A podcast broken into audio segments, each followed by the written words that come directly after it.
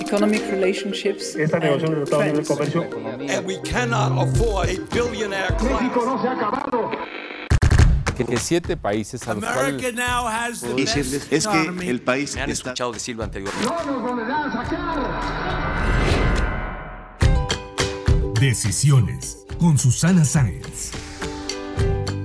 Hola, yo soy Susana Sáenz y en este episodio de Decisiones platiqué con Ana López Mestre, directora general y vicepresidenta de la American Chamber of Commerce en México, la cámara que agrupa a 1.500 empresas que tienen presencia en nuestro país. Hablamos de la implementación del Tratado Comercial entre México, Estados Unidos y Canadá, las inversiones, la importancia de la certidumbre, el proceso electoral estadounidense y su paso por el sector público y privado. Acompáñenme. Decisiones con Susana Sáenz.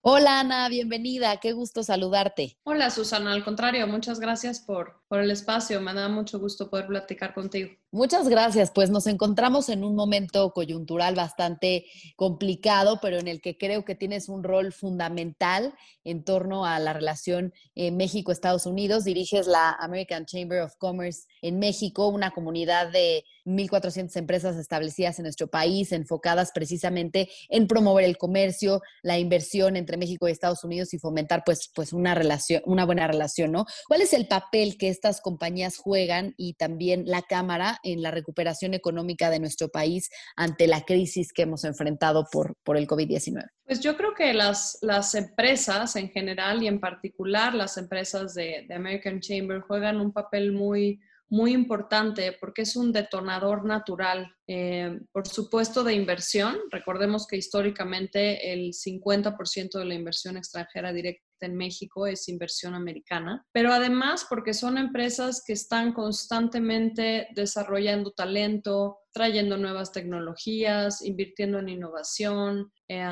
que participan y que liderean muchos proyectos que tienen un impacto importante en las comunidades en las que operan. Entonces yo creo que eh, tienen un rol muy importante socialmente. Eh, en términos de empleo, por ejemplo, pues nuestros socios generan más de dos y medio millones de empleos formales directos y seis indirectos. Entonces, pues yo creo que todo esto sí, sí, sí incide directamente en, en cómo se va formando la vida social y económica de México. Como AmCham, lo que, lo que nos toca es eh, pues seguir siendo una cámara que genere valor para nuestros socios. Y, esto es un buen reto porque AmSam pues, se fundó en, en, 1917 en México y es una cámara que ha acompañado a sus socios pues, en coyunturas muy, muy distintas, ¿no? Creo que el compromiso que tenemos es seguir formando una comunidad de negocios mejor preparada, desde luego, más competitiva, eh, que, que, pueda tomar las mejores decisiones, pero también una comunidad muy comprometida con aportar a que en México haya más oportunidades y a que haya un entorno más favorable para que más empresas puedan seguir creciendo. Y bueno, estas compañías sabemos que representan el 20% de la inversión privada en México. ¿Cómo ven las políticas implementadas por el gobierno mexicano en diversos sectores, pero sobre todo en el energético? Pues en, en, este y en otros temas lo que, lo que para nosotros es muy importante, Susana, es que haya reglas claras. Yo uh -huh. Queremos que el, el, el, sector energético es un sector con muchísimo potencial, es un sector que, que puede permear de manera muy importante para detonar otro tipo de dinámica económica. Eh, es un sector en el que además pues, se ha trabajado mucho y, y lo que creemos que es importante es justamente eso, que haya reglas claras para que realmente pueda haber un esquema atractivo y seguro. A veces se nos, se nos olvida algo muy básico en, en, en, temas de, de, negocios que yo creo que aplica para, para todo tipo de relaciones y es la confianza. Entonces yo creo que para que haya confianza en la inversión, pues tenemos que ser muy consistentes en, en, lo que, en, en, en las reglas del juego que estamos poniendo. Oye, y hablando de reglas del juego, pues recientemente eh, inició la implementación del Tratado Comercial entre México, Estados Unidos y Canadá, el que se venía negociando pues ya desde hace eh, dos años y que pues costó mucho, costó mucho llegar a, pues una negociación en la que obviamente todos los países tuvieron que ceder en ciertos aspectos, ¿no? Y ahora ha habido algunos trascendidos en los que se asegura que Estados Unidos interpondrá una queja por la falta de cumplimiento en los compromisos laborales de México. ¿Qué opinas? ¿Cómo están viendo este tema? Como bien dices, fue un proceso, eh, un proceso bastante complejo, fue un, fue un proceso eh, largo y pues desde luego después de 26 años de, haber eh, firmado el primer tratado, pues creemos que esta revisión fue también una oportunidad de establecer un marco legal más ad hoc al, al, momento actual que vivimos, a integrar nuevos sectores, este, ¿no? más, más realista. Vemos como, desde luego lo vemos como, como un tema muy positivo porque representa la oportunidad de que México siga teniendo acceso a un mercado de cerca de 300 millones de personas. Y, y, algo también importante, que pueda consolidarse como el mejor proveedor de Estados Unidos y de, y de Canadá. Pero para que esto suceda, pues efectivamente tiene que haber una, implementación que sea fluida y que, que, esté alineada en los términos de este tratado. Afortunadamente, pues el tratado también contempla eh, diferentes recursos e instancias ¿no? de, diálogo para, para, para, asegurar que la implementación sea eh, no solo correcta, sino oportuna. Y en este sentido, pues AmCham también está muy de cerca con, con las empresas y, y en diálogo con, con, las autoridades para que haya un acompañamiento. Yo creo que es muy importante que, que pueda haber esta apertura para entender también en el camino eh, qué les duele a las empresas, qué, qué, necesita pasar para que efectivamente sea viable. Y cuando haya este tipo de diferencias, pues que existan los canales, ¿no? Claro. Oye, y bueno, además del de, TEMEC y de la coyuntura económica, Estados Unidos está en medio de un proceso electoral que culminará el próximo 3 de noviembre. ¿Qué les conviene más a las empresas afiliadas a la American Chamber? ¿Que continúe Trump en el cargo o un cambio hacia un gobierno demócrata con Joe Biden? Yo te diría que la, integración entre México y Estados Unidos, que es parte del ADN de, AmCham y, es, parte de nuestra tarea diaria, pues va muy por encima de la coyuntura política. Lo que, nos conviene, no solo, AmCham, yo creo que lo que nos conviene a, los dos países es que haya este entendimiento y que haya este compromiso y esta voluntad de seguir generando eh, colaboración constante, porque aunque, aunque tenemos una relación muy profunda, y, permanente que ha, que ha continuado a, este, a lo largo de, de diferentes liderazgos, tanto en Estados Unidos como en México, pues también vemos que, que no, que, que, no necesariamente siempre es suficiente. O sea, es una relación muy compleja la que tenemos. Compartimos 3.000 kilómetros de, de frontera, frontera, y evidentemente tenemos retos permanentes que compartimos, ¿no? Eh, yo creo que una de las lecciones más importantes que vimos eh, como parte de la, de la pandemia y el impacto que tuvo, pues fue justamente la afectación en las cadenas de suministro, que están, si bien están muy integradas, eh, pues lo que vimos fue, fue un impacto por una falta de, de pues de diálogo y de, y de coordinación en las decisiones. O sea, es, incluso paradójico, ¿no? Que, a, escasos, a escaso tiempo de haber acordado el TEMEC, no hayamos eh, tomado una, decisión suficientemente coordinada para blindar a estas cadenas y, sobre todo evitar la, afectación que pudiera haber pues, para todas las empresas, grandes y pequeñas, que son parte y que dependen de esta integración. Oye, y qué interesante me imagino que debe ser eh, tu cargo como directora de la AmCham y vicepresidenta, las labores que tienes que hacer. Cuéntanos, desde negociar con las empresas, también no sé si hacer cierto lobbying con el gobierno estadounidense, el gobierno mexicano. Cuéntanos un poco de esas tareas que no han de ser nada fáciles, pero muy interesantes. Pues sí, sí son muy interesantes y te diría muy, muy divertidas. A mí me toca, la verdad es que es un trabajo que disfruto enormemente. Me toca eh, mantener un diálogo permanente con, con nuestros socios y, y, yo creo que esto es importante porque debe de ser una comunicación interactiva, ¿no? no es solamente lo que AmCham quiera ofrecer o poner en la mesa. Para nosotros es muy importante también escuchar y tener un canal permanente en el que podamos este, también tener, la, tener el pulso y la sensibilidad de las necesidades de, de nuestros socios. Tenemos también una relación importante, muy importante, te diría, con la Embajada de Estados Unidos en México. Hacemos un muy buen equipo y, y eso nos permite también eh, estar muy alineados en, en, la parte de cooperación binacional en diferentes temas, ¿no? Temas que son muy propios de AmCham y que la embajada también eh, pues participa activamente.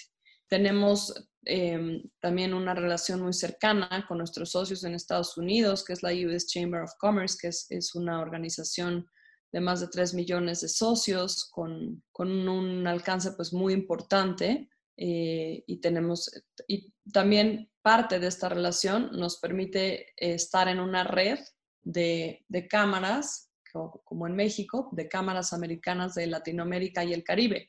Y, y, esto te lo, te lo platico porque es bien interesante el rol que, que me toca jugar representando a American Chamber México, uh -huh. porque México, eh, hablando de la relación con Estados Unidos, México tiene, tiene un papel muy particular, te diría casi un papel como bisagra, ¿no? Es, es un, no solo por el tamaño de mercado, por la cercanía entre México y Estados Unidos, eh, es un referente para, para toda la región y para nosotros es importante ser parte de esta red porque nos permite impulsar a nivel regional iniciativas como por ejemplo el tema de proteger propiedad intelectual. Hace mucho más sentido cuando es una visión eh, regional que una visión aislada, ¿no? Entonces, este, eso es un diálogo importante.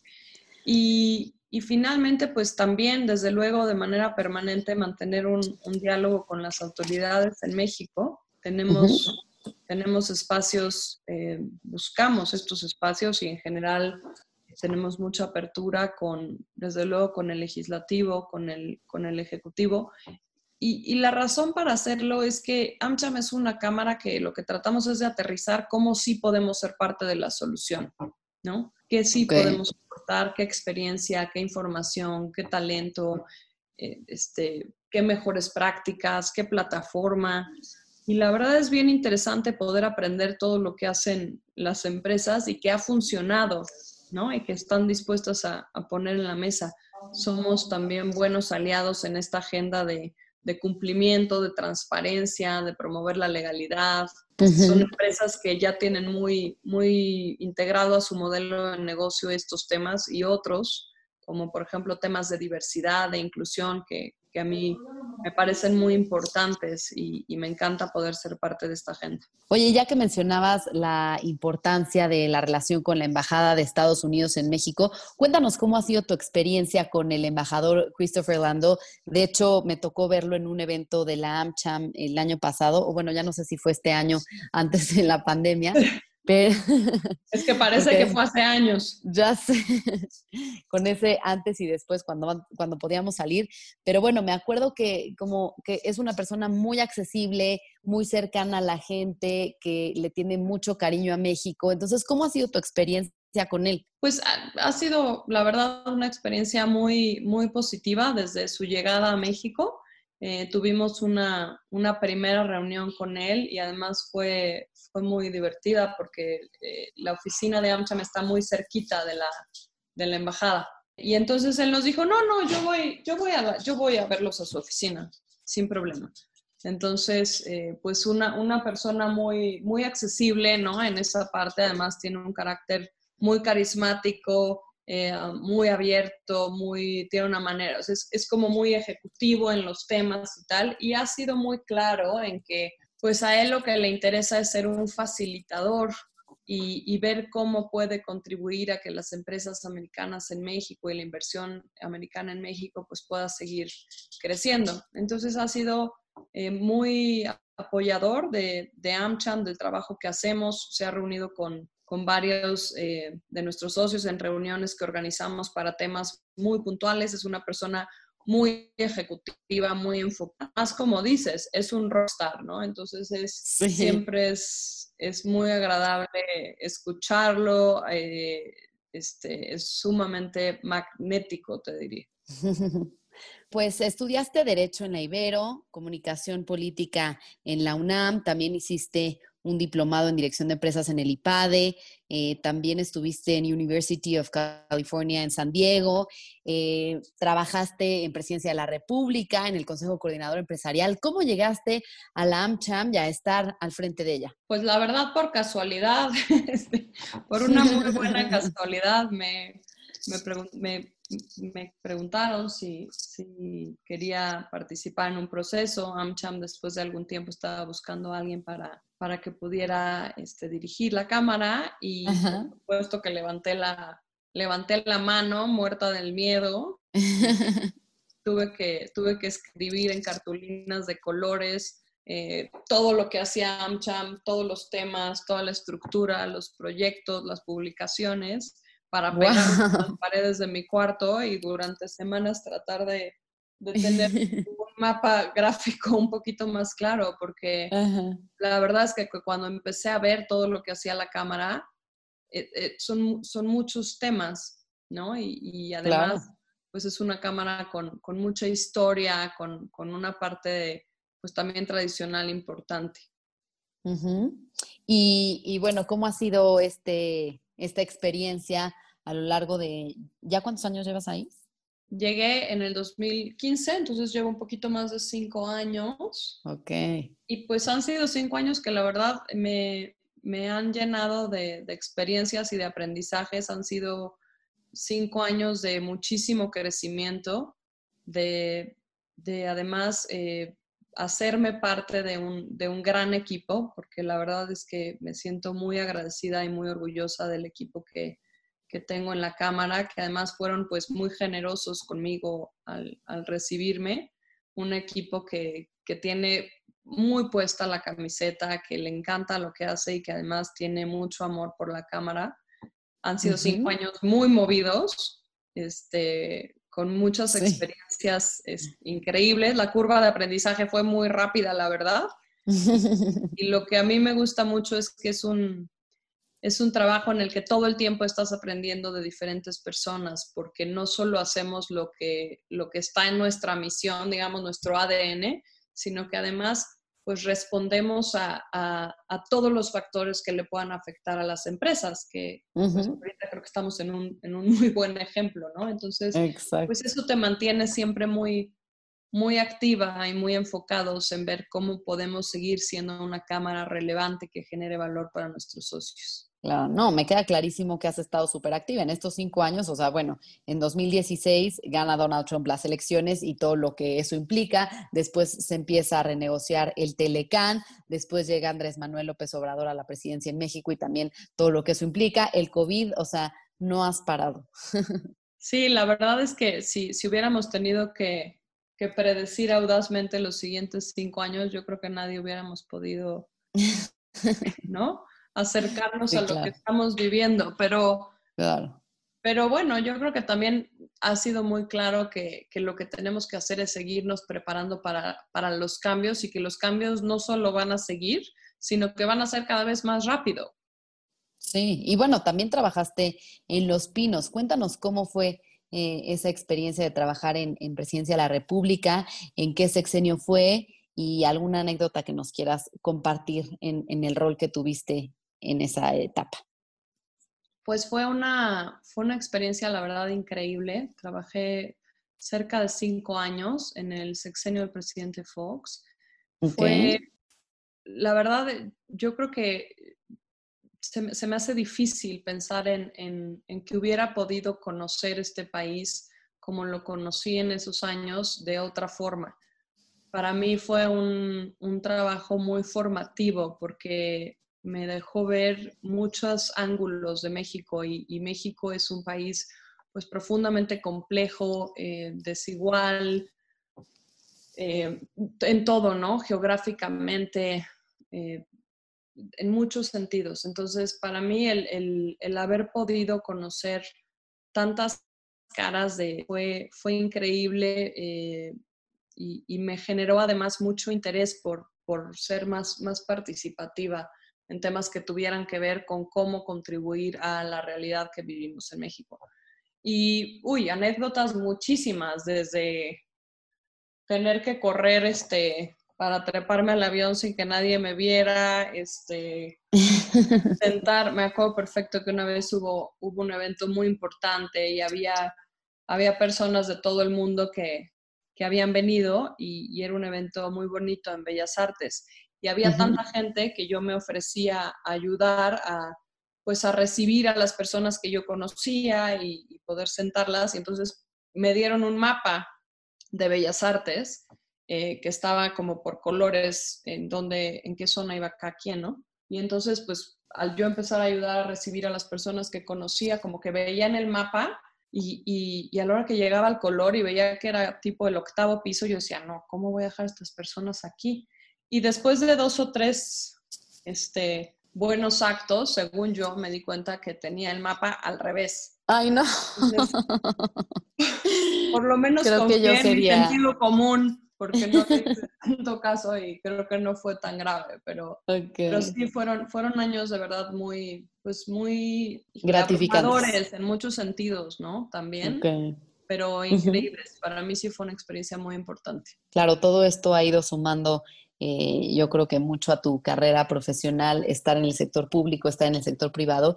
Y también me gustaría saber qué papel ha jugado tu familia en tu vida profesional. Pues muy importante, la verdad. Gracias por, por preguntarme, porque yo estoy convencida de que gran parte de, de lo que a mí me, me, me ayuda a saber que, que es parte de un camino y que, y que me toca seguir explorando y construyéndolo es que la verdad tuve, tuve unos, tengo unos papás que, que siempre fueron y siguen siendo muy generosos en el sentido de que el amor y el apoyo en mi casa siempre fue incondicional. O sea, Mm, el- el- como que desde, desde muy chicas, como que era todo el tema de saber que a pesar de que, o sea, que tú eras responsable de tus decisiones, ¿no? Y, saber que yo podía tomar decisiones y que fuera lo que fuera el resultado, saber que yo tenía el apoyo y el amor de mis papás detrás, pues me hizo también explorar cosas que, que a lo mejor no las hubiera planeado así o, o- o me daban miedo al principio y decía, bueno, no lo sé hacer, pero, pero quiero aprender o quiero tomar este riesgo, quiero estudiar esto. Y, y la verdad es que sí, sí son un, un apoyo muy, muy importante. Tengo dos hermanas muy lindas y, y sí, definitivamente. Y uniría a mi, a mi familia este, de origen, pues Ajá. agregaría también la familia que cada uno construimos, ¿no? Claro. Y la verdad es que para mí también mi, mi familia agregada, que es la gente que, que vas eligiendo y que yo tengo muy cerca, es un factor bien importante para mí. Totalmente, creo que sin ese apoyo muchas veces no nos atreveríamos a tomar eh, ciertas decisiones que son clave en nuestras vidas. Y justamente este podcast se llama Decisiones y por eso te quiero preguntar cuál ha sido la decisión más importante que has tomado en tu vida. Yo creo que una decisión que a lo mejor no fue en un solo momento, pero que sí te puedo decir que me, me quedé con ella, eh, pues es la decisión de, de hacerme cargo de mí misma en mis propios términos. Yo creo que la decisión de, de saberme eh, responsable y de saberme bien con, con esta parte de, de hacer mi propio camino, o sea, se- suena muy ambiguo, pero la verdad es que, que no es tanto. Y, y eso a mí pues me, me permite como disfrutar mucho y, y- y valorar lo que tengo, lo que puedo construir. Este, sí, yo creo que esa es una decisión permanente. Eh, me recuerda lo afortunada que soy. ¿Y la más difícil? Uf, no sé cuál ha sido la decisión más difícil que he tenido que tomar, honestamente. Te digo algo, seguramente una muy sonsa, porque eh, para las decisiones simples, como más de vida y, y más este, trascendentes, eh, Ujú. como que tengo un proceso más claro, pero las decisiones más tontas son las que puedo perder más tiempo tomando. En el día a día, este, pues las decisiones de, del trabajo, la verdad me, me, me ayuda mucho y me gusta tomarlas en equipo, porque pues cada quien te puede, te puede poner algo en la mesa distinto, ¿no? Hace, Ok. Hace poquito hicimos el proceso de Great Culture to Innovate. Y obviamente me dio mucho gusto que, que tuviéramos la certificación, fuimos la segunda organización en México en tenerla, Pero lo que más me gustó fue el análisis que nos hicieron, porque te explica muy bien por qué es importante, por ejemplo, el tipo de equipo que formes, justo para la toma de decisiones. Porque si tienes un equipo que tiene una eh, riqueza en cuanto a la diferencia de ver la situación, de generar alternativas, de analizar el problema, es mucho más rico y se vuelve una toma de decisiones mucho más asertiva. Bien, pues para finalizar, Ana, vamos a hacerte unas preguntas de opción múltiple. ¿Qué te gusta más, trabajar en el sector público o privado? Privado. Christopher Lando o Roberta Jacobson? Roberta. CCE o AmCham? AmCham. Joe Biden o Donald Trump? Esa ¿Mezcal o vino? Vino. ¿Viaje de descanso o cultural? Las dos mezcladas. ¿Temec o Telecan? Telecan. No, Temec. Ok, ok. ¿Cine o teatro? Cine. ¿Apoyo a pymes o a grandes empresas? Pymes. Muy bien, pues Ana, muchas gracias por haber platicado con nosotros en este episodio de Decisiones. Un gusto conocer tu labor en la AmCham y tu trayectoria. Al contrario, muchas gracias a, a ti y a tu equipo, Susana.